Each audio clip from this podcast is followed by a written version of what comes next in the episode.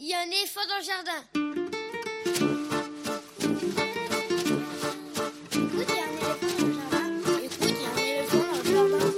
Hein? Bonjour, bonjour à toutes et à tous. Véronique Soulet au micro pour l'actualité culturelle des enfants, petits et grands, en Ile-de-France. Une émission pour tous les adultes qui n'ont pas oublié qu'ils ont d'abord été des enfants. Chaque semaine, cette émission vous fait découvrir artistes, créateurs, initiatives, médiateurs qui offrent aux enfants de quoi nourrir leur imagination et leur curiosité. En tout cas, ce qui nous semble original, réussi, intéressant, avec des reportages, des chroniques, des interviews, des lectures, concoctées par les chroniqueurs de cette émission et moi-même. Avec moi, au fil de l'émission aujourd'hui, par téléphone interposé, il y aura du monde. Estelle Laurentin pour la revue de presse, Elsa Gounod pour sa chronique littéraire, Lionel Chenaille pour sa lecture et Quentin Leguevel qui reprend le flambeau pour parler des jeux. Au programme aujourd'hui, donc, les petits papiers d'Estelle, la revue de presse d'Estelle Laurentin sur les enfants ou les ados, ce sera dans quelques instants. Histoire du soir pour filles rebelles, sans femme française extraordinaire. C'est le titre du livre écrit par Alice Babin, édité aux arènes jeunesse. Le titre du livre ne m'a pas du tout donné envie, mais une fois que je l'ai ouvert, j'ai changé d'avis. Rencontre avec Alice Babin, ce sera dans une vingtaine de minutes. Ensuite, Quentin Leguevel, l'un des chroniqueurs jeux vidéo de cette émission, fait son comeback et reprend ses chroniques pour parler jeux vidéo ou jeux de société. C'est selon, et c'est tant mieux. Elsa Gounod, libraire jeunesse à Paris, propose sa chronique Grand livre pour petites personnes. Ce sera l'avant-dernière chronique de l'émission. Pour terminer, donc, Lionel Chenaille lit un extrait d'un roman de littérature générale sur le thème de l'enfance et ce sera quelques minutes avant la fin. Et puis des infos, des chroniques sur les livres et les disques qui viennent de paraître. Vous pouvez suivre l'actualité de l'émission sur les réseaux sociaux, Facebook, Instagram. Il y a un éléphant dans le jardin. Le podcast de l'émission est disponible à l'écoute ou à l'abonnement sur tous les agrégateurs de podcasts habituels et aussi directement sur la plateforme Ocha, A-U-S-H-A, plus écoute, il y a un éléphant dans le jardin, où vous retrouverez toutes les références des livres et des disques. Et bien évidemment, l'émission est en rediffusion sur le site de la radio aligrefm.org.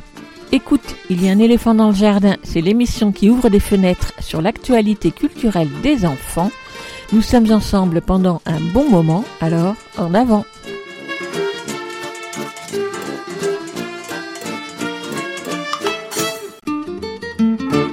Écoute, il y a un éléphant dans le jardin. eh.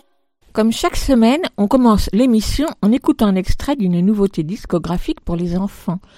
C'est le 39e titre de la collection de livres CD Contine du Monde, édité par Didier Jeunesse. 39e, on pourrait se lasser. Eh bien non, car Contine est berceuse de vanille, sous-titré Des rives de l'Afrique aux îles de l'océan Indien, est particulièrement réussi.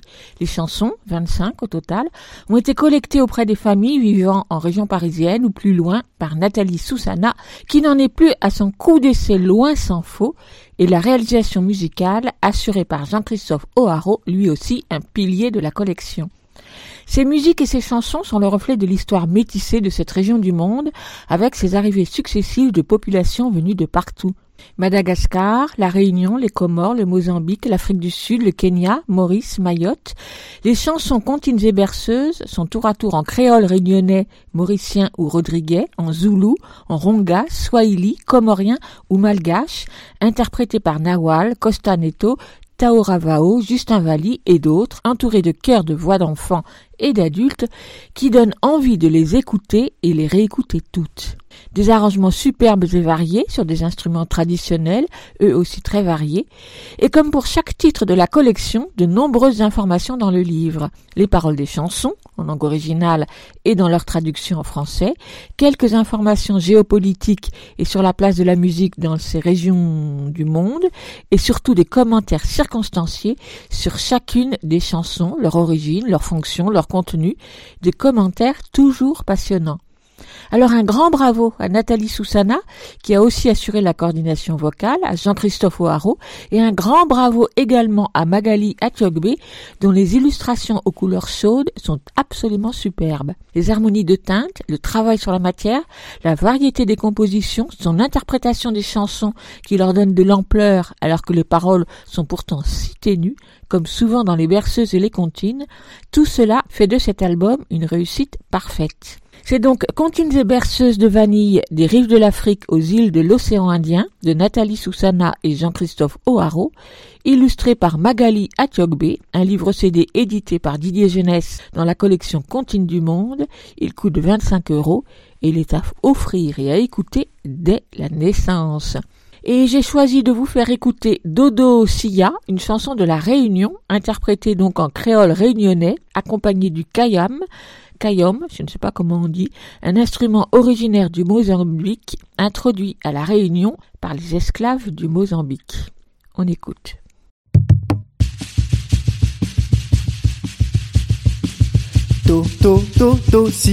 La case la. Do, do, do, do, sia, la case la pas moins ni dodo pas. Un coquin poule moins nana, sans golette la terre m'en a point. Un coquin poule moins nana, sans golette la terre m'en a point. Do, do, do, do, sia, la case la pas moins ni dodo pas. Do, do, do, do, sia, la case la pas moins ni dodo pas. Un coquin poule moins nana, sans golette la terre m'en a point. Un coquin poule moins nana, sans golette la terre m'en a point.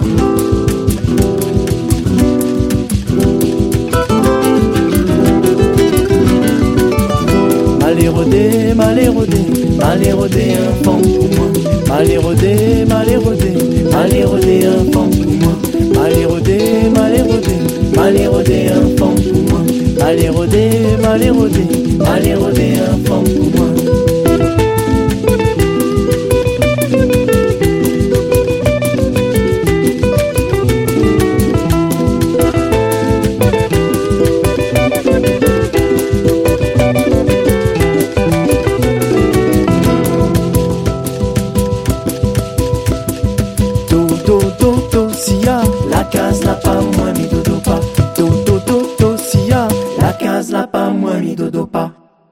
Bonjour Estelle.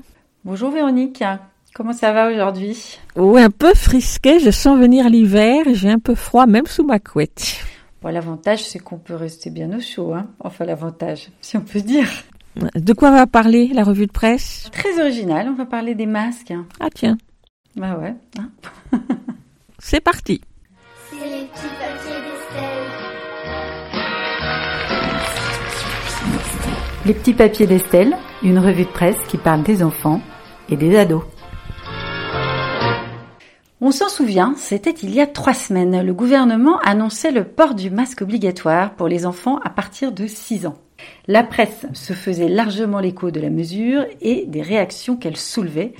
Ainsi, sur France Info, on apprenait que depuis cette annonce, certains parents ne décoléraient pas.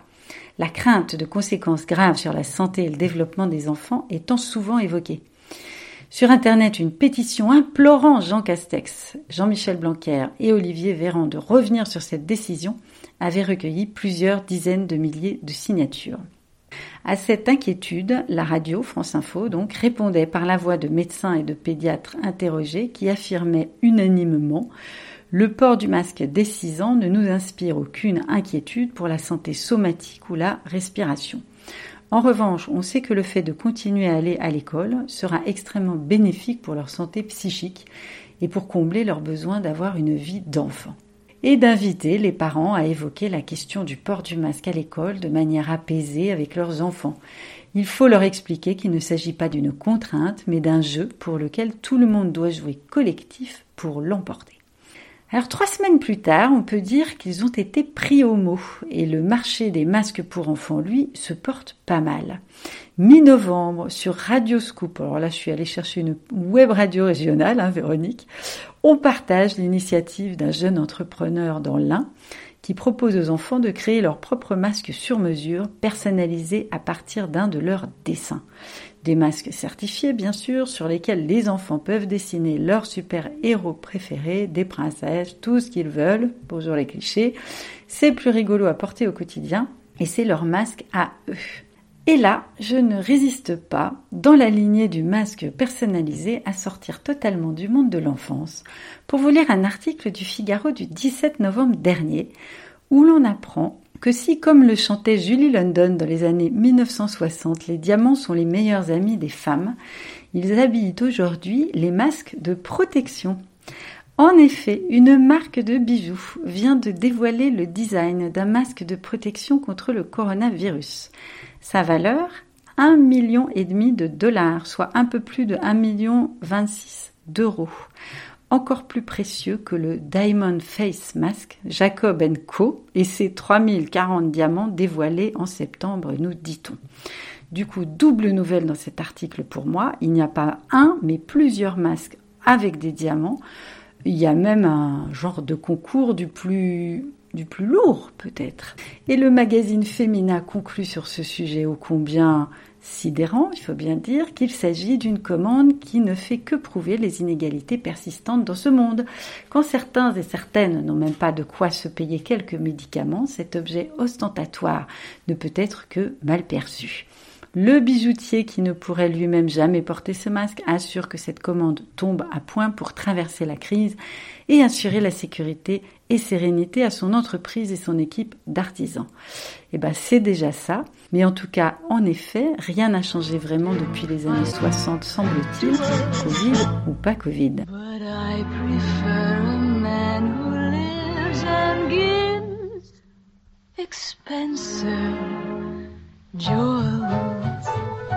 A kiss of the hand may be quite continental, but diamonds are a girl's best friend. A kiss may be grand, but it won't pay the rental on your humble flat or help you at the automat. Mais revenons à nos moutons, enfin revenons à nos enfants. Et parmi les multiples conseils et astuces pour alléger le port du masque, on s'en tiendra au podcast d'une psychologue diffusé sur le site des pros de la petite enfance. Elle, elle s'attache non pas aux masques que portent les enfants, mais plutôt à ceux que doivent porter les adultes qui leur font face. Et elle répond dans ce petit podcast assez de bon sens, je dirais, à deux questions. Lorsque l'on accueille un enfant de trois mois et qu'il faut porter le masque souvent, même en faisant des efforts pour que les yeux et l'intonation de la voix soient expressifs, comment maintenir une communication qui passe d'habitude avec les mimiques et les sourires. Et puis deuxième question qu'elle traite, comment expliquer aux enfants accueillis en structure que nous devons porter le masque sans interruption? Alors, quelques pistes, elle explique que le bébé humain se construit dans sa relation avec l'adulte, que dès quelques semaines de vie, on sait qu'il a une préférence pour un visage souriant. Bref, tout ça est assez important, y compris pour l'acquisition du langage, la conséquence de notre port du masque devant eux, donc l'inquiète un peu, cette psychologue. Elle propose néanmoins quelques conseils pour en limiter l'impact. Alors des masques transparents, dont elle dit qu'ils devraient être prioritairement euh, donnés, aux, enfin fournis aux pros qui sont en contact avec les tout petits. Et puis bien sûr, accentuer les expressions, renforcer les onomatopées, wa, oh, i, plisser des yeux quand on sourit, etc. Alors c'est à écouter sur le site des pros de la petite enfance. Et puis ça promet une ambiance d'enfer dans les crèches, avec le personnel en pleine caricature de lui-même. C'est monant en IAO des plus sonores.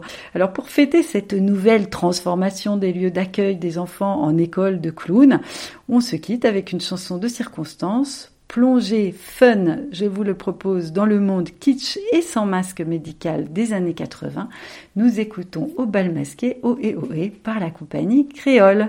Et puis, ben, à dans 15 jours. Hein.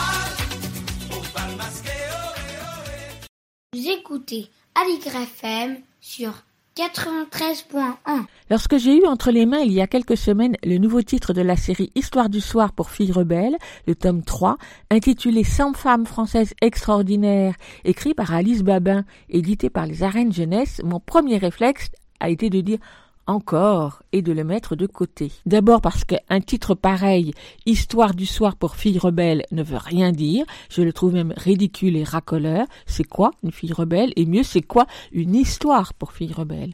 En plus, les deux premiers tomes, traduits de l'italien en 49 langues, vendus à des millions d'exemplaires, tête de gondole dans les grandes enseignes, ne m'avaient pas du tout convaincu. Enfin, voguant sur une vague dont on ne sait pas très bien si elle est sincère ou purement commerciale, les ouvrages pour les enfants et les ados leur proposant de découvrir des portraits de femmes exceptionnelles, extraordinaires, étonnantes, sont toujours plus nombreux. Chaque éditeur y va de son titre ou de sa collection. Les femmes qui ont fait bouger le monde. Il était une fois des femmes fabuleuses, ces femmes incroyables qui ont changé l'histoire. Portraits de femmes libres, pour ne citer que quelques titres parmi une production pléthorique avec à chaque fois les mêmes, ou presque, portraits de femmes connues dans le monde ou en France, reines, actrices, artistes, scientifiques ou écrivaines, dont on a tous entendu parler un jour ou l'autre. Donc, je n'étais pas du tout tentée d'ouvrir un énième livre sur le sujet, et pas plus ce troisième tome des histoires du soir pour filles rebelles. Mais intriguée par le fait que pour une fois, il s'agissait seulement de femmes françaises, ce qui est rarement le cas, c'est au contraire avec beaucoup d'intérêt que j'ai commencé à le parcourir et à le lire avec grand plaisir. D'abord à cause de sa maquette, simple et très lisible, élégante, avec sur la page de gauche le texte et page de droite pleine page, l'illustration réalisée à partir d'une photo ou d'une image par une illustratrice à chaque fois différente, 38 au total, dans des styles variés, mais qui s'harmonisent par leur palette de couleurs mais aussi par le choix et la variété des portraits. Bien sûr, certaines femmes sont très connues, incontournables même, Marie Curie, George Sand, Jeanne d'Arc, Onème de Gouges, Simone de Beauvoir, Simone Veil ou encore Christiane Taubira, par exemple, mais de nombreux autres le sont beaucoup moins, d'autres encore, je ne les connaissais carrément pas.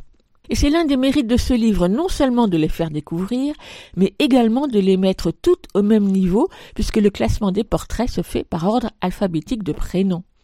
Impossible de les citer toutes, bien sûr, mais j'étais bien contente de retrouver ainsi Ariane Mouchkine, Arlette Laguillet, Sarah Connet, Antoinette Fouque, Florence Aubenas, les Sansonites, Germaine Fillon, et je pourrais continuer la liste. Pour chacune d'elles, un mot ou deux pour la qualifier, architecte, femme politique, première ministre, c'est Cresson, fondatrice du premier lycée pour filles, institutrice et révolutionnaire, c'est Louise Michel, conceptrice de jeux vidéo, lanceuse d'alerte, de quoi donner envie d'en connaître tout de suite un peu plus. Grand plaisir à le lire aussi et surtout pour la façon dont Alice Babin a su écrire sans portrait vivant chaleureux, au style fluide et enlevé, avec à chaque fois une attention particulière aux éléments, aux événements qui, dès l'enfance, ont peut-être orienté toute une vie, forgé les rêves, nourri la détermination pour les réaliser. Pourtant, la gageure n'était pas facile, la contrainte de tenir en une page obligeant certainement à faire des choix draconiens. Alice Babin s'en sort drôlement bien, rend chacune de ces femmes passionnantes, admirables, attachantes, par son choix des éléments biographiques, les événements qu'elle a retenus, les détails, les courtes descriptions, les citations, racontant comme une petite histoire en fait. D'ailleurs, plusieurs de ces portraits commencent par C'est l'histoire d'une femme ou par Il était une fois. Autant d'histoires vraies à lire, dans l'ordre que l'on veut ou au hasard, avec les enfants dès 8 ans, filles ou garçons, pour les encourager à croire que tout est possible. Et histoire d'en savoir un peu plus sur la genèse de ce livre et la façon dont elle avait travaillé, j'ai téléphoné il y a quelques jours à Alice Babin. Micro. Bonjour Alice Babin. Bonjour Véronique Soulet.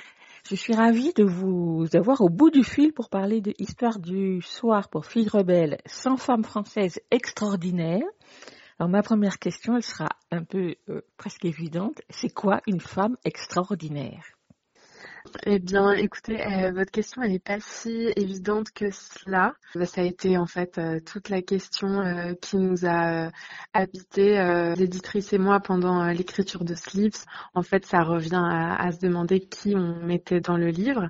Nous, notre critère, ça a été le, le, courage.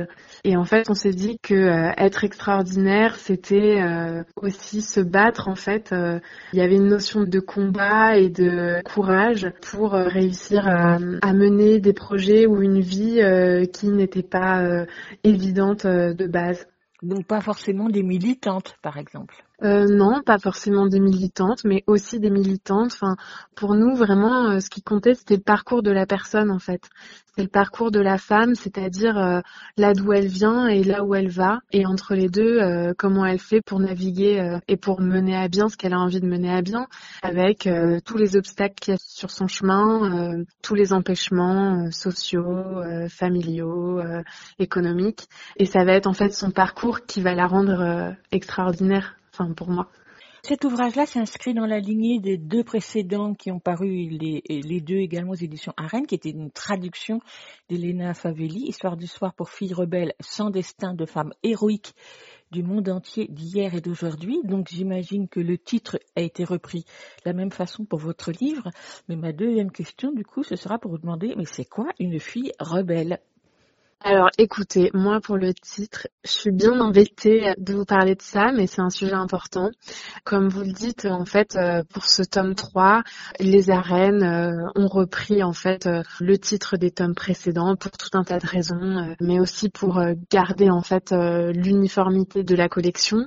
Moi, je, je, trouve en fait que ce titre, il reflète pas tout à fait notre projet dans le sens où c'est un livre qui raconte des histoires de femmes rebelles mais euh, pour moi, ce n'est pas un livre pour euh, ni euh, les filles rebelles, ni les garçons rebelles. C'est un livre pour tout le monde, en fait.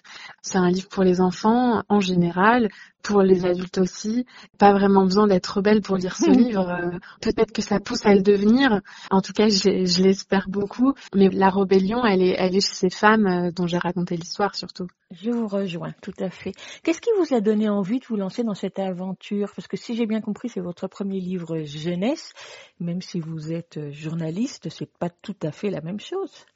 C'est arrivé euh, complètement par hasard. Je veux dire, c'était pas euh, cherché de ma part et j'aurais été bien incapable d'imaginer qu'un jour j'écrirais j'écrirais un livre pour les enfants. En fait, euh, oui, je suis journaliste et depuis que j'écris, j'écris surtout des portraits. Les arènes m'ont rencontré en fait à travers mes portraits parce que j'étais journaliste pour le magazine Hebdo qui n'a pas duré très longtemps et j'étais notamment en charge des pages des pages portraits et j'écrivais chaque semaine des portraits et à la fin de l'aventure d'Hebdo, en fait, les arènes euh, m'ont recontacté en me disant euh, on a ce projet de tome 3, euh, est-ce que ça t'intéresserait Eh ben, eh ben oui, allez hop. Vous saviez que vous engagez dans un gros travail, j'imagine on, on, sait toujours un peu, mais je pense qu'on mesure euh, qu'une fois que c'est terminé. Et euh, je, vous avoue que ouais, c'est au fur et à mesure que je mesurais l'ampleur du travail. Déjà euh, par la taille en fait du, du, livre, sans femme, sans portrait, et surtout par la qualité que j'avais envie de mettre dedans pour rendre hommage à, à, toutes ces grandes dames.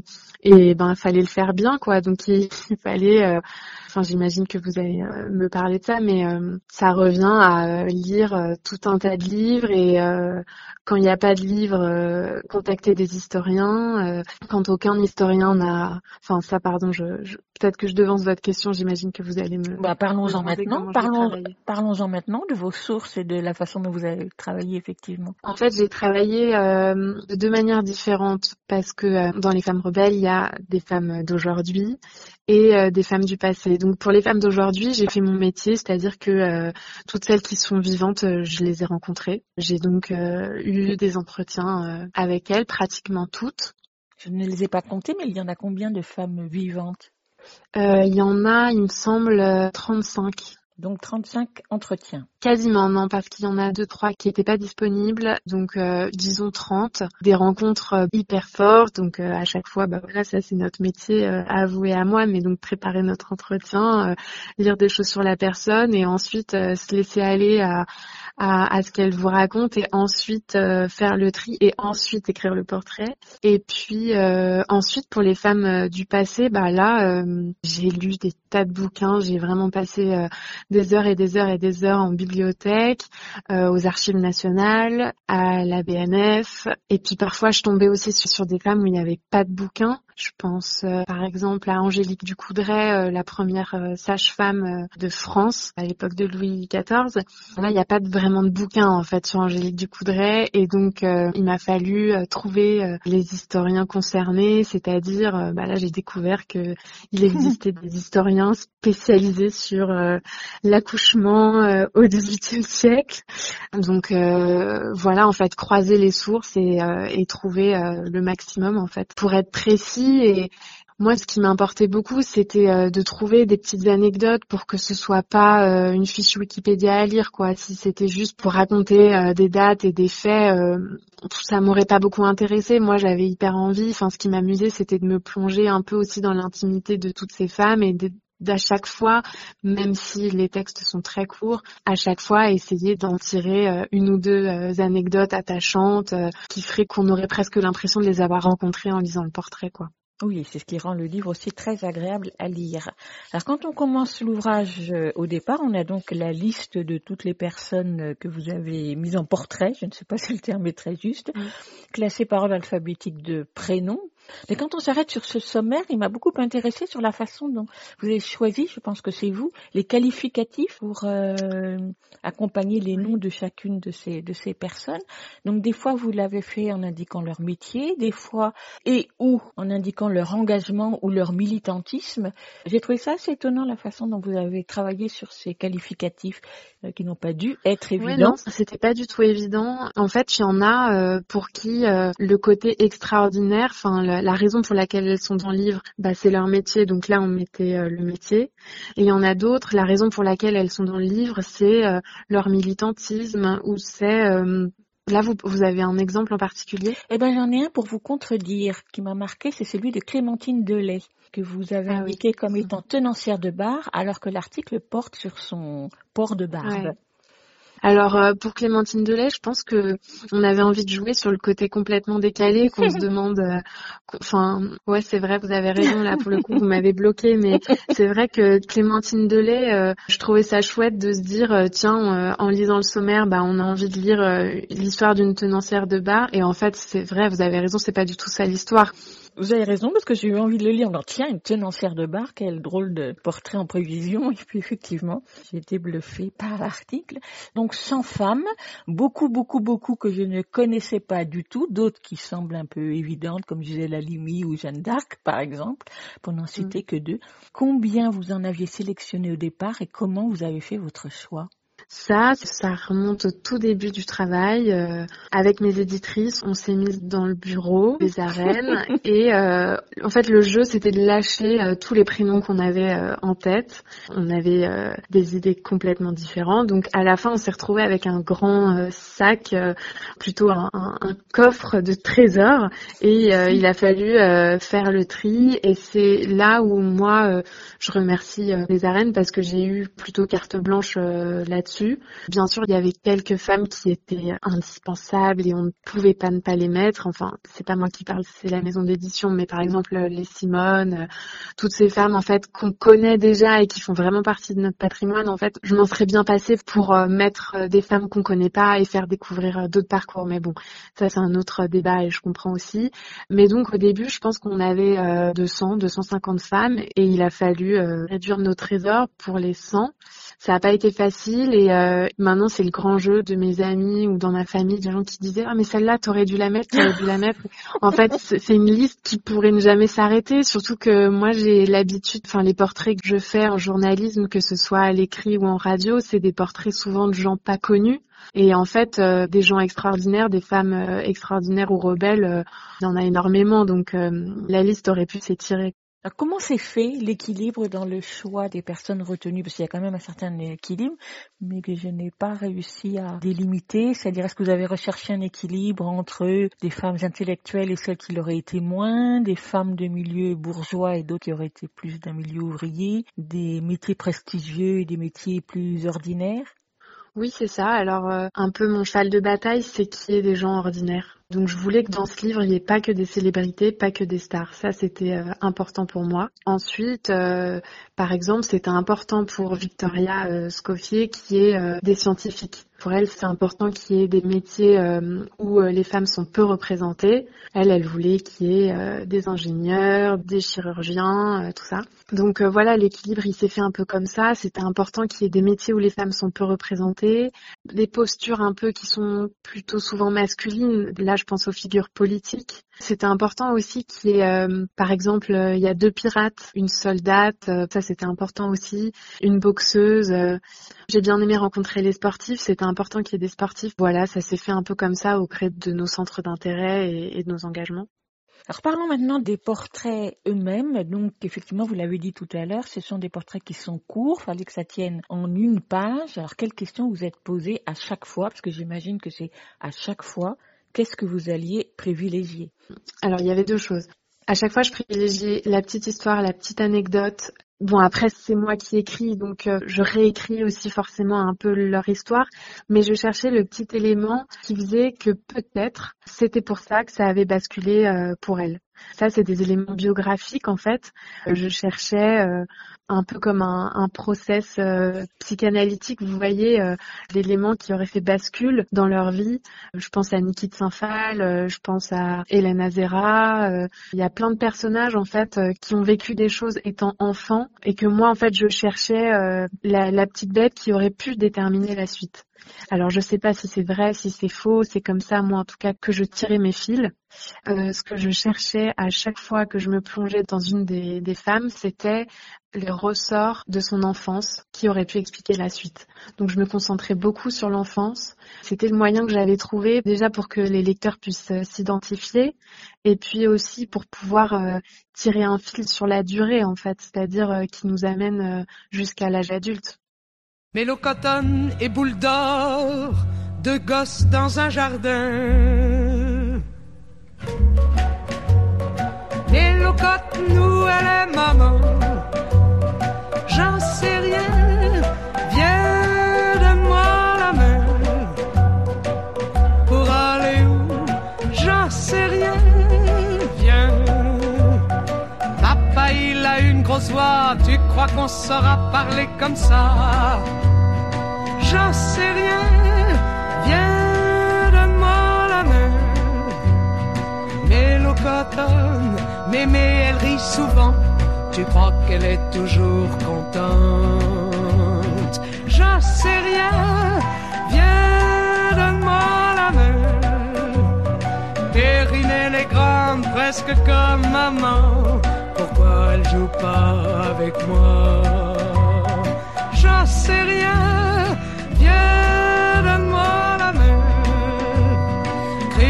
Il est grand, mais pas comme papa. Pourquoi?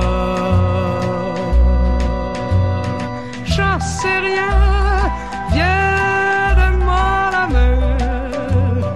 Dis, Mélo Cotonne, tu crois qu'il nous aime? Ma petite boule d'or, j'en sais rien. Viens,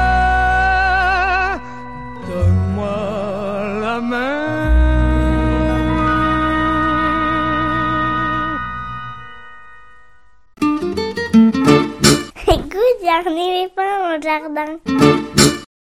Hello Cotton, une chanson écrite et interprétée par Colette Magny, qu'il a enregistrée en 1963.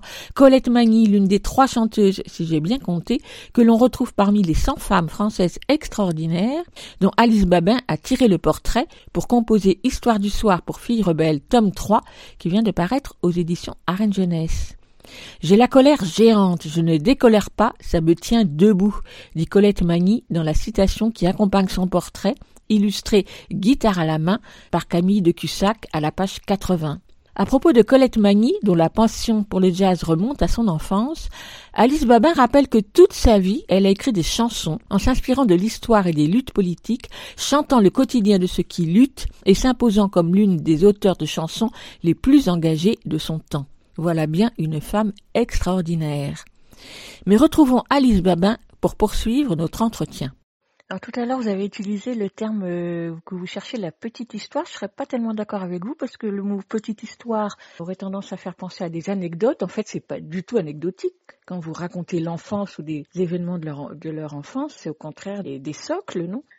Non, peut-être que je me suis mal exprimée. En fait, oui, l'enfance pour moi, c'était vraiment euh, la base pour pouvoir euh, raconter leur histoire. Et quand je dis petite histoire, c'était un peu le deuxième critère pour moi pour écrire mes portraits, c'était les anecdotes. C'est ça que je voulais dire par petite histoire. C'était, euh, par exemple, là tout de suite, je pense à Camille Claudel. J'ai adoré le moment où j'ai j'ai trouvé que euh, à table avec ses parents, bah, la petite Camille, elle prend la mie de son pain et elle fait des sculptures avec ses petites mains. Ça, pour moi, c'est la petite histoire et elle m'aide en fait à, à construire le récit. Tout à fait, effectivement, c'est ça aussi qui rend les récits euh, proches des enfants. Qu'est-ce que vous vouliez mettre en avant dans chacun de ces portraits pour les enfants qui allaient vous lire? Est-ce que vous, vous pensiez à ce que les enfants allaient avoir envie de lire. Moi, je me disais que en lisant ces portraits où je faisais beaucoup référence à l'enfance, les enfants, les lecteurs en fait, pouvaient euh, se dire moi, c'est peut-être maintenant que je prépare ma, ma rébellion ou c'est peut-être maintenant que j'apprends à être courageux et j'avais envie en fait qu'en lisant les, les histoires, ils disent que hum, leur aventure peut commencer maintenant et qu'ils sont pas obligés d'attendre d'être grands pour réaliser des rêves ou pour faire ce qu'ils ont envie de faire. Euh, souvent on dit euh, quand tu seras grand, quand tu seras adulte, mais hum, moi, j'avais envie de montrer qu'en fait, il y a des choses qui nous animent même quand on est enfant et qu'il euh, faut les faire vivre en fait, faut tout de suite les alimenter. Et ça, je trouve que vous l'avez drôlement bien réussi, cet équilibre entre les personnalités et leur activité. Lesquels de ces portraits vous ont donné du fil à retordre? Je pense que ceux qui ont été les plus difficiles pour moi, c'est les personnages connus parce que ça a déjà été dit, ça a déjà été écrit, leur récit en fait est déjà construit. Et du coup, c'était difficile pour moi de me l'approprier. J'avais pas envie en fait de répéter euh, ce qu'on savait déjà ou de copier-coller euh, des parcours en fait. Pour les plus connus, euh, ça a été dur pour moi de me les approprier. Donc là, encore une fois, c'est les anecdotes, c'est les événements de l'enfance qui m'ont permis en fait de me projeter dans cette femme et d'essayer de tirer mes fils à moi. Décidément, vous ne vouliez pas faire les portraits des personnes les plus connues et en plus, elles vous ont donné beaucoup de boulot. Oui, et après coup, je me suis dit, euh, c'est bien aussi qu'elle soit là, et c'était aussi un exercice pour le coup. euh, pour moi, c'était un exercice euh, d'écriture et c'était un, un vrai travail que de m'approprier les vies de ces femmes-là, dont en fait, il suffit d'aller sur Wikipédia pour comprendre la, globalité, quoi. Donc finalement, après coup, c'était c'était hyper intéressant, mais c'était pas facile. Sinon, ce qui a été difficile pour moi, c'est des profils comme Hélène Azera ou euh, Amal Bentounsi, par exemple. Ces deux femmes euh, que j'admire énormément, pour qui je, je porte euh, vraiment euh, une grande estime. Et en fait, euh, c'est euh, des portraits qu'il était difficile d'écrire pour des enfants. Si ça n'avait tenu qu'à moi, par exemple, Hélène Azera, je voulais raconter son histoire euh, en écrivant une forme de conte, sans forcément rentrer dans des détails euh, d'identité, euh, de genre, de fille, de garçon. Je voulais euh, rester sur un, quelque chose d'assez poétique, euh, qui sera peut-être flou, mais au final, c'est pas très grave. Euh, je voulais filer un peu une, une métaphore. Au début, j'avais prévu de faire ça. Et au final, ça, mes éditrices euh, voulaient qu'en fait, euh, les choses soient clairement dites. Il fallait quand même qu'il y ait des faits et qu'on soit en fait euh, hyper précis sur des choses que moi, j'aurais voulu garder plus sensibles, plus poétiques. C'est la même chose pour Amal Bentounsi. C'était difficile parce que son histoire est très dure. Son combat l'est aussi. Euh, elle milite contre les violences policières euh, suite à, l'assassinat de son jeune frère, Amil Bentounsi. Ça, c'était euh, pour moi difficile de raconter ça pour des enfants parce que j'avais pas forcément envie de mâcher mes mots et en même temps il fallait quand même un peu parce que c'est des enfants qui vont lire. Comme moi j'ai pas l'habitude d'écrire pour les enfants, c'était pas toujours très facile de, de garder un ton qui soit à la fois pédagogique entre guillemets et clair et en même temps euh, sensible et qui me ressemble et euh, voilà. Sans portrait, euh, c'est difficile de garder sa fraîcheur d'écriture, je veux dire. Oui, alors il y a ça aussi, euh, c'est que à la fin il y a des ressorts qui reviennent automatiquement et euh, ça c'était pas facile de m'en défaire. À la fin, euh, je pense que à partir du 70e, euh, il y avait des mots que je pouvais plus voir en peinture et en même temps c'était des mots dont j'avais besoin pour m'appuyer en fait. Euh, oui, il y a aussi le- la question du nombre qui est pas évidente à tenir. Et puis on va dire que c'est le rôle des éditeurs ou des éditrices euh, de vous accompagner, donc justement de pointer là où ça ne va pas. Pour écrire chacun de ces portraits, donc vous l'avez bien dit, il a fallu faire euh, des choix, faire des entrées particulières, soit des entrées qui vous ressemblaient, telles que vous aviez envie de les imaginer, soit ne pas répéter ce qui avait déjà été dit. Et par exemple, moi, j'étais très intéressée par le portrait de Louise Michel, qui est donc un portrait qui a été rebattu et le fait que vous la présentiez d'abord comme sous-titre institutrice révolutionnaire, puis qu'ensuite vous utilisiez le mot de la commune de Paris quelques lignes avant la fin, j'ai trouvé ça assez, assez étonnant. Ça relie en fait euh, le fait que moi j'avais, pour les écrire, j'avais besoin de m'approprier ces parcours. Après, c'est un travail d'auteur, donc je m'appuie sur ce qui me, ce qui m'interpelle moi. Et moi, par exemple, chez Louise Michel, euh, je me souviens qu'en travaillant sur sa vie, ce qui m'avait beaucoup interpellée, c'était euh, son métier d'institutrice. Et euh, avant tout ce pourquoi on la connaît, c'est euh, son métier d'institutrice, la manière dont elle enseignait à ses enfants, la manière très libre dont elle enseignait à ses élèves, que dans sa classe il y avait des animaux, enfin que c'était comme un moulin, on pouvait rentrer, sortir. Je me suis beaucoup posé de questions aussi pendant tout ce travail parce que on touche à des symboles, à des grandes figures et en même temps j'ai pas envie de les défigurer et en même temps parfois je peux pas faire autrement parce que euh, c'est pas forcément euh, la commune de Paris qui m'intéresse dans le parcours de Louise euh, Michel. Ça va peut-être être autre chose. Euh, c'était un va-et-vient qui était pas facile à trouver et en même temps qui fait je pense euh, partie du, du travail d'auteur et qui fait que j'espère en tout cas que ce livre il peut se lire euh, pas comme un manuel scolaire vous voyez euh, Quel, un peu euh, habité Quelle utilisation du livre vous imaginez, vous avez ou n'imaginez pas d'ailleurs? La Mhm. façon dont les enfants vont le lire, dont les adultes vont le lire avec eux, vont le lire pour eux. Écoutez, je crois que ça c'est vraiment, euh, il y a pas mal de d'enseignants en fait qui m'ont contacté, euh, aussi euh, des personnes qui travaillent dans les CDI, euh, des bibliothécaires, j'en ai rencontré pendant les quelques salons que j'ai fait. Après, euh, moi par exemple, euh, mes nièces, elles lisent un portrait avant de s'endormir et, et le lendemain elles veulent devenir astronautes et, et après le lendemain elles veulent devenir policières. Enfin bref, donc ça je pense que tout le monde peut se l'approprier différemment. Je pense que hum, il peut servir de support pour différents euh, projets. En fait, euh, là, je pense à un, un projet d'atelier d'écriture que je vais mener à partir euh, du mois de janvier dans un collège de Bagnolet avec des classes de troisième. C'est un atelier d'écriture de portraits de femmes. Et donc euh, ce livre, il va servir un peu de support et il donne du grain à moudre en fait pour parler euh, d'égalité, euh, de parité, de liberté. euh. et là, j'imagine que les élèves vont peut-être pouvoir se, se servir des textes un peu comme modèle pour bâtir leur propre euh, texte.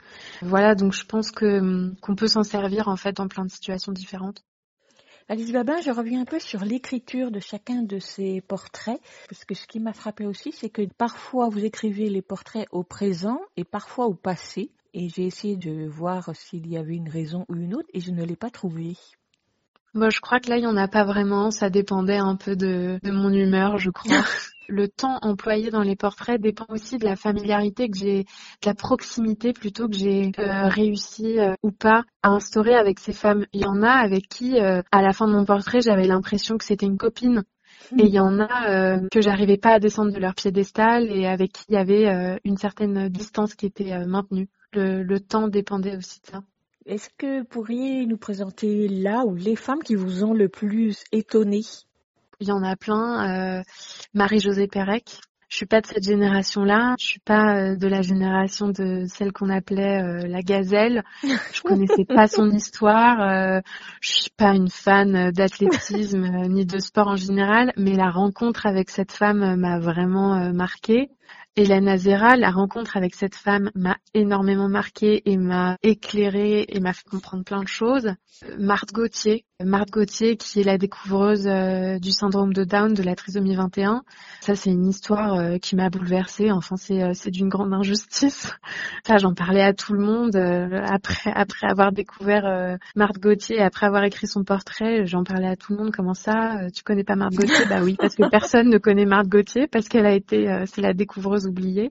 J'ai beaucoup aimé voilà Camille Claudel. Ça c'est un personnage que je connaissais comme ça. J'étais allée au musée Camille Claudel, mais de rentrer vraiment euh, en profondeur dans sa folie, euh, dans son histoire, euh, ça c'était hyper fort aussi. Euh, je pourrais quasiment euh, vous faire ça pour toutes les femmes, donc euh, je vais m'arrêter. Donc il n'y en a aucune qui, par exemple, en ayant travaillé sur son portrait, vous a déçu. Il y en a forcément, si si. euh, On ne va euh, pas dire lesquelles peut-être. Oui, peut-être qu'on dira pas lesquelles, c'est mieux comme ça, mais euh, mais en effet, oui, il y en a quelques-unes où euh, bah elles faisaient partie du sommaire, donc euh, à la fin, fallait bien les faire, mais euh, après coup, je me dis que c'était peut-être pas indispensable. Alice Babin, je vais vous poser une question, je ne suis pas sûre que vous aurez la réponse. Ça serait de vous demander quelle lecture de livre vous recommanderiez pour prolonger la lecture de votre livre aux enfants et ou aux adultes? Tous les livres. Alors là, vraiment, tous les livres, moi, c'est vraiment une chose que j'ai découvert, euh, enfin que j'ai redécouvert plutôt euh, en faisant tout ce travail. C'est que euh, ben, j'ai lu des livres complètement improbables hein, euh, pendant euh, toute cette année euh, d'écriture. Je vous disais des livres sur l'accouchement au XVIIIe siècle, sur, enfin, bon, moi, j'ai été à la fac pendant mes études, donc euh, les après-midi en bibliothèque et les livres choisis un peu au hasard dans les étalages, j'ai connu ça euh, et j'ai adoré. Mais là, j'ai vraiment redécouvert que dans tous les bouquins, on peut trouver des choses et même dans les beaux livres euh, artistiques, vous voyez les, les gros pavés souvent qui servent plutôt à poser des objets, je trouvais des anecdotes, euh, des trucs super croustillants. Donc moi, euh, mon conseil, c'est de, de lire tout ce qui vous passe sous la main. Ma dernière question sera pour vous demander quel est le livre de votre enfance qui vous a marqué, qui vous a peut-être conduite à écrire aujourd'hui un livre pour les enfants? Euh, en fait, je vais, je vais vous répondre en deux temps. Je pense que euh, ce qui m'a donné envie d'écrire et peut-être ce qui m'a donné euh, l'amour euh, pour l'enfance, je vais pas dire pour les enfants parce que ça voudrait rien dire, il y a des enfants qui sont insupportables, mais en tout cas pour l'enfance, c'est un CD en fait que ma mère avait, c'était un, disque d'entretien de Marguerite Duras. Et euh, en fait on entendait euh, Marguerite Duras s'entretenir avec euh, des enfants. Et elle leur posait tout un tas de questions euh, complètement décalées sur la vie, leurs rêves, leurs peurs. J'adorais en fait ce CD et j'adorais leurs échanges qui étaient super libres et euh, super spontanés. Donc ça, je pense que ça a pas mal euh, nourri en fait euh, l'intérêt que j'ai pour les enfances. Et sinon, pour les livres qui ont un peu marqué euh, ma jeunesse, c'était des livres qui étaient assez journalistiques maintenant que j'y repense. C'était des livres en fait sur des vraies vies. euh, je pense à euh, un livre qui s'appelait euh, euh, Léon. C'était l'histoire de Léon Walter Tillage. C'était à l'école des loisirs. Je me souviens encore de, de la de la couverture avec la, La le photo. visage euh, d'un petit garçon. euh, ouais, une photo. Et puis euh, je me souviens d'un autre livre qui était l'histoire de Parvana.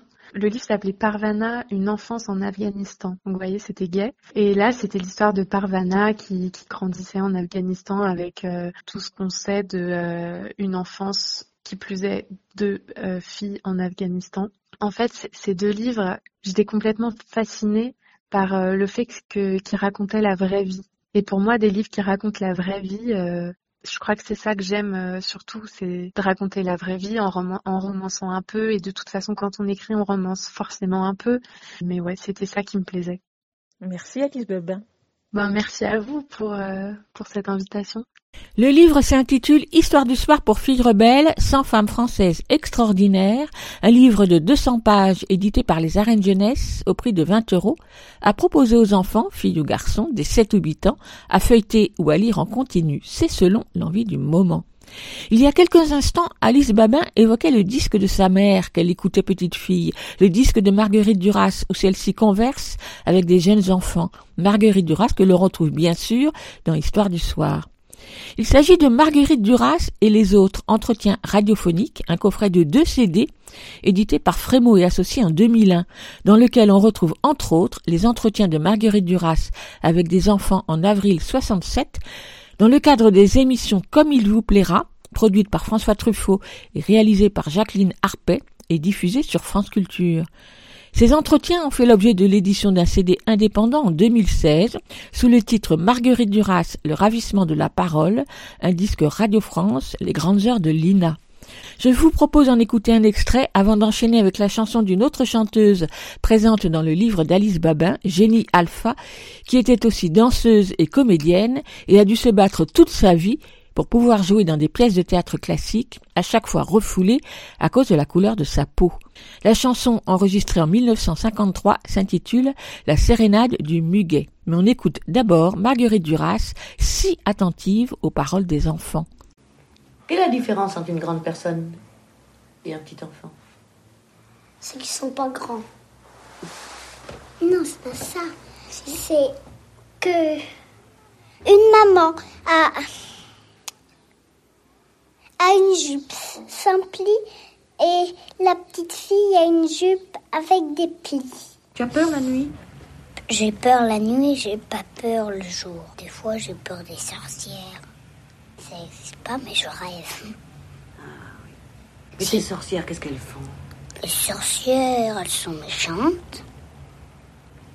Elles sont magiciennes. C'est des méchantes magiciennes. Et puis, elles ont des, des mains, des mains coriaces. Des, des nez crochés. Et un peu jolis de cheveux. Est-ce que tout le monde meurt? Ah non, pas, pas forcément. Qui ne meurt pas? Euh, Peut-être un jeune Zoro, le jeune Zoro, le renard. Lui, il meurt pas? Non, parce qu'il est, il est trop jeune. Je sais pas, moi, il a, il a 53 ans peut-être. Est-ce que c'est triste, les gens vieux Euh, oui, triste, parce qu'après ils sont morts. Ouais, quand quand on est très très vieux. Comme Churchill. Il est mort déjà, Churchill. Il y a, il y a longtemps. La mort, c'est très très triste. Quand on tue quelqu'un aussi, c'est très très triste. Puis après, c'est Qu'est-ce qui est mort. triste encore Triste quand, quand on est triste. Quand on est triste, on pleure. Quand on nous a donné à fesser, peut-être. C'est pas très grave. C'est pas très grave, mais on pleure. Puis on est triste. Qu'est-ce qui est le plus beau, la Terre ou la Lune? La lune. Parce que la lune est trouée. Et puis, et puis, sur la terre, elle a pas des trous, elle, elle a que des bosses. Qu'est-ce qu'il n'y a que des bosses la cour du Louvre, et puis, et puis la, la cour de l'école, elle a, elle a des grosses bosses. Est-ce que tu sais toujours la différence entre ce que tu as rêvé et ce que tu n'as pas rêvé? Puisque ce que j'ai pas rêvé, je, quand je bois mon, mon bol de lait, je- j'y rêve. Qu'est-ce que c'est la mort? Qu'on vit plus. On n'est pas debout. On reste toujours par terre. Qu'est-ce qui est le meilleur dans la vie? Le chocolat ou, ou le, le petit beurre. Avions aussi. J'en prends toujours un pour aller dans mon pays. Quel est-il ton pays? Ah, c'est l'Argentine. Écoute, il y a un éléphant dans le jardin. eh.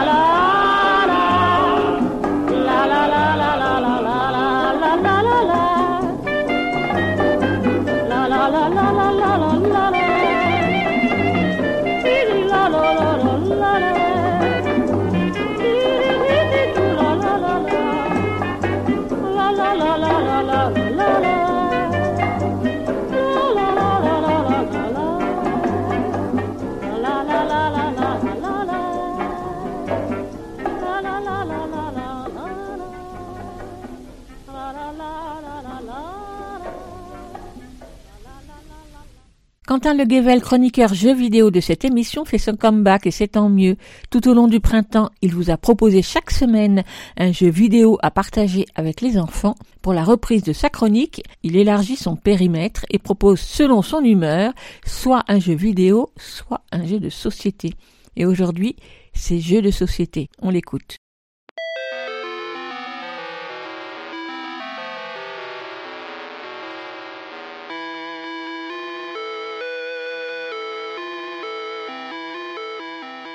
Pour cette première chronique reconfinée, je me suis dit qu'il fallait vous proposer quelque chose capable de donner instantanément joie, bonheur et euphorie à quiconque. Je vais donc vous présenter Saumon frétillant. Et soyons honnêtes, avec un nom comme ça, cette chronique pourrait déjà s'arrêter maintenant, tant nous touchons ici du doigt l'un des noms de jeux de société les plus stylés et improbables qui puissent être. Le saumon frétillant, donc, c'est un jeu de société dont tout le principe repose sur le fait de faire des high five. Mais si, vous savez la high five, ce salut où on se tape dans la paume de la main tout en étant entièrement absorbé dans sa profonde coolitude et qu'on peut agrémenter de tout un ensemble de gestes pour essayer de donner vie au check le plus cool et complexe qui ait jamais existé. Bref, Saumon frétillant, donc, c'est un jeu qui implique de réunir de 3 à 6 saumons à partir de 6 ans, de les mettre debout, en cercle, en leur distribuant à chacun un paquet de cartes identiques aux voisins et de les faire frétiller. Alors oui, ça sonne vraiment très secte, mais promis, c'est pas tout à fait le cas. Car pour jouer, le principe est simple. Sur chaque carte de votre paquet se trouve un type de check. Ces checks étant bien évidemment traduits en langage chaumon. Un high five s'appelle donc un splaff, un high five un gloop, et un triple tapage d'avant-bras, désolé j'ai pas de meilleur nom, s'appelle donc un flap flap flap. Bien évidemment, toutes ces informations sont redondantes pour ceux d'entre vous qui parlent déjà saumon, vous m'envoyez navré.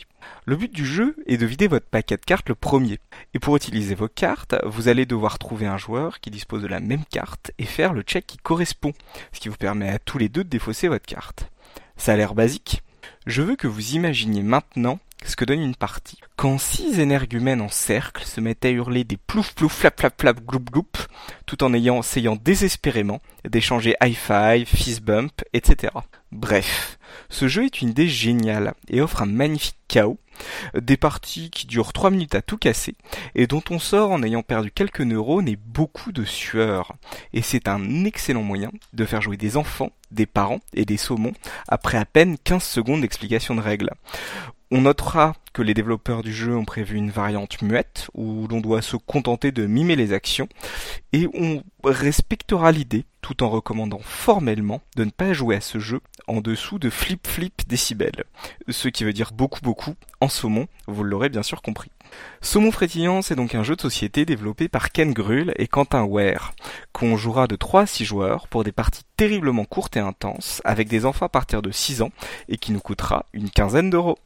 Écoute, il y a un éléphant au jardin. Les saumons frétillants, mais où Quentin est-il allé chercher ça? En tout cas, au-delà du jeu, que je ne connais pas encore, sa boîte, ou plutôt sa pochette, est plutôt rigolote, puisque c'est une trousse en forme de poisson aux couleurs joyeuses. Merci Quentin, et à la semaine prochaine pour un nouveau jeu. Elsa Gounod est libraire spécialisée jeunesse à Paris, et chaque semaine, elle farfouille dans les rayons nouveautés de sa librairie pour nous proposer un livre pour enfants, un album, un roman ou une BD, c'est selon, dans sa chronique Grand livre pour petites personnes. On l'écoute.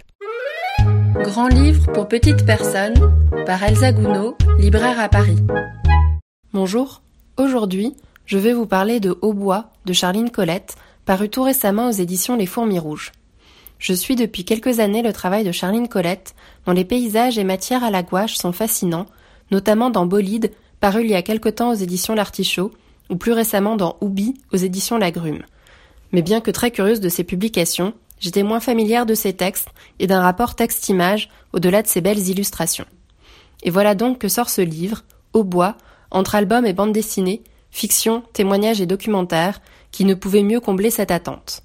Dans Au bois, qui a déjà remporté le prix Révélation du livre jeunesse de l'ADAGP en partenariat avec la charte des auteurs et illustrateurs jeunesse, Charline Colette nous présente douze récits autour de différentes personnes et de leur rapport passé ou présent à la forêt.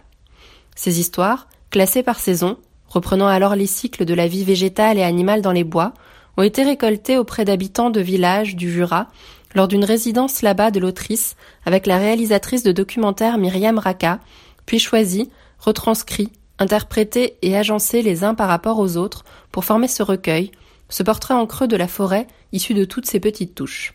Les récits, sous forme d'anecdotes, passent alors du réaliste au fantaisiste, voire au mystérieux propre à l'ambiance des bois, entre documentaires, témoignages, légendes ou récits d'aventure, par ses regards sur la forêt d'enfants, de personnes âgées se rappelant leur enfance, de personnes sortant doucement de l'enfance. Différentes époques sont alors évoquées, mais reste rapport fort entre l'enfance et la forêt, celle des jeux, des aventures, des contes, des peurs, des souvenirs. Il s'agit alors de raconter cette forêt, d'en faire le portrait en évoquant ce qui nous lie tous ou chacun à elle, une anecdote très personnelle s'avérant alors partagée et en amenant une autre, et montrer un rapport très intime des personnes à la forêt, raconté avec beaucoup de pudeur, de douceur et d'humour, la succession de scénettes rendant cela particulièrement émouvant. Il y a une forme de lyrisme du quotidien, des petites choses dans ce livre où la beauté ordinaire et l'apparente simplicité des récits renvoient à un imaginaire très poétique, parfois onirique.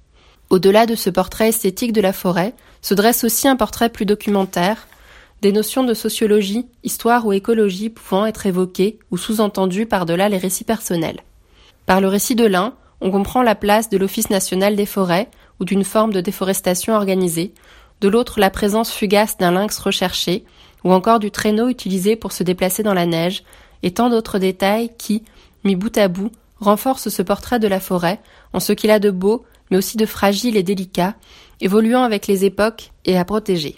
Une forme de nostalgie s'empare alors de nous, mais on sent aussi que, si le temps passe, un certain rapport à la forêt demeure, des cabanes sont toujours construites, des champignons toujours recherchés, des petits animaux retrouvés, et certains récits alors ne peuvent pas être datés, comme s'il ne tenait qu'à nous tous de conserver cette forêt, de la protéger, d'y vivre et d'en raconter encore longtemps les histoires.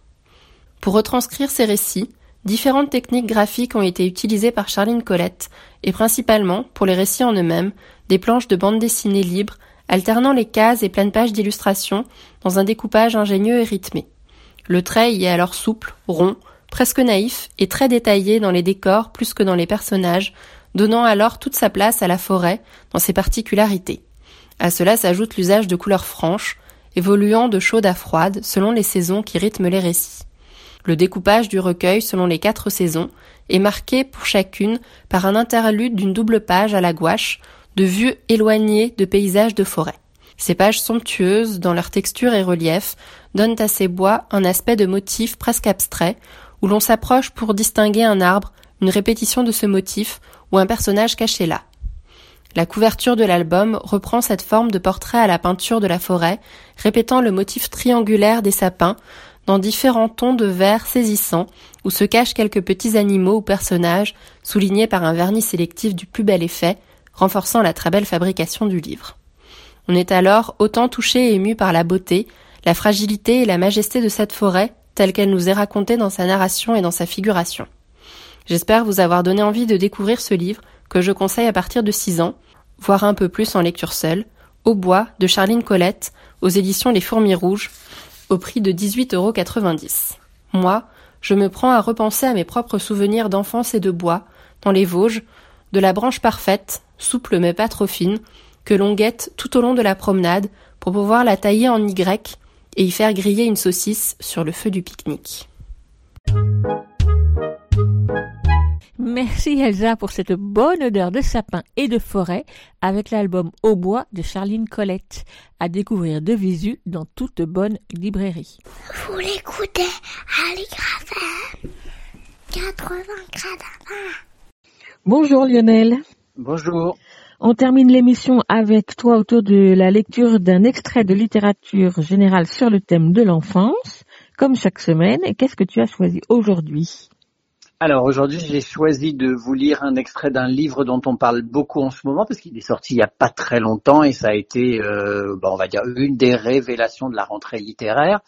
C'est un extrait d'un livre qui s'appelle Chaviré de Lola Lafont. Donc ça se passe en 1984. C'est l'histoire de Cléo qui a 13 ans et qui vit entre ses parents une existence modeste en banlieue parisienne. Et elle se voit un jour proposer d'obtenir une bourse pour euh, rejoindre une mystérieuse fondation pour réaliser son rêve, devenir danseuse de modern jazz. Mais en fait, elle va tomber dans un piège notamment un piège sexuel. Voilà, donc ça s'appelle Chaviré de Lola Lafont.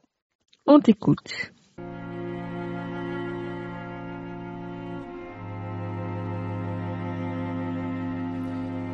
À 12 ans, 5 mois et une semaine, les parents de Cléo lui avaient proposé de prendre des cours de danse, préoccupés de l'avoir traînée devant la télé le mercredi et le samedi après-midi. Le cours privé de Madame Nicole regorgeait d'élèves du collège privé de la Providence. C'est Domitille, Eugénie, Béatrice. Dans les vestiaires, Cléo les entendait évoquer un week-end en Normandie, des vacances aux Baléares, un séjour linguistique aux États-Unis, la voiture de maman, celle de papa, la femme de ménage, la nounou, l'abonnement à la comédie française et au théâtre des Champs-Élysées. Cléo taisait prudemment son adresse, le Fontenay des grands ensembles, la Ford Escort de ses parents, tout comme le métier de sa mère, vendeuse dans une boutique de vêtements pour femmes fortes. Les mères des domitilles assistaient régulièrement aux cours, assises sur les chaises en bois disposées au fond de la salle. Elles croisaient les chevilles, mais pas les genoux. Toutes se pressaient autour de Madame Nicole, la flattaient, exigeant plus de sévérité pour leur fille. Leur désir féroce de les conduire aux portes d'un avenir dont elles-mêmes avaient été évincées était palpable. Ce désir de posséder des filles limpides, immatérielles, sylphides, au corps vidé de leur mauvais sang. Toute l'année, Cléo s'était appliquée à parler le langage de la danse classique, comme on s'essaye à prendre l'accent d'une langue étrangère sans jamais l'avoir en bouche. Elle avait tenté d'acquérir la préciosité et le regard altier de celle que Madame Nicole leur citait en exemple pour leur classe, princesse, duchesse, sans succès. À la fin de l'année, Madame Nicole lui avait suggéré de faire autre chose, de la gymnastique peut-être. Cléo ne manquait pas d'énergie, de grâce en revanche. Cléo s'en était retournée à la morosité des samedis devant la télé, c'est là qu'elle les avait vus pour la première fois. Étincelants, ces danseurs ondulaient comme des rivières rapides. Ils annonçaient le générique de l'émission favorite de sa mère, Champs-Élysées. Avant que Michel Drucker ne les congédie, Cléo s'approchait du petit écran afin de déchiffrer leurs pirouettes, ces refrains de joie qu'il concluait d'un bond, très loin de l'affectation des domitilles chez Madame Nicole. Voilà ce qu'elle voulait faire. Dès le premier cours de modern jazz à la MJC de Fontenay, Stan l'avait secoué, prise à bras le corps, transporté. Il parlait hanche, bassin, bas-ventre, plexus, puissance. Il applaudissait ses élèves lorsqu'ils réussissaient un enchaînement de pas, vêtus d'un pantalon de jogging et d'un débardeur noir qui laissait voir la naissance des pectoraux. La baie vitrée de la salle se couvrait de buée au bout de dix minutes. Les murs se constellaient de minuscules gouttelettes de sueur. Les basses des remixes de Grandmaster Flash ou d'Irene Cara saturaient les enceintes. Celle que Cléo surprenait dans le miroir, après une diagonale de pas chassés, step touch, spin, n'avait rien d'une duchesse avec sa frange collée au front et ses pommettes cramoisies. Celle que Cléo surprenait dans le miroir avait acquis en quelques semaines la cambrure d'une invite, très loin des raideurs d'adolescentes dédaigneuses qui rentraient le ventre et serraient les fesses chez Madame Nicole. Le soir, dans sa chambre, Cléo, Walkman rivé aux oreilles, découpait le temps en tranches de huit. Pompe exécutée contre le mur, 5 et 6 et 7 et 8. Série d'abdos, et 1 et 2 et 3 et 4. Équilibre, et 7 et 8. Les cours de Stan étaient un mélange de messe, de fête et de concentration. Again! Stan exigeait qu'on reprenne, refasse. La douleur d'un point de côté coupait le souffle de Cléo. Mais la douleur n'était rien d'autre qu'un chemin montueux. Une pente une fois gravi, ne restait que l'éclat d'une délivrance.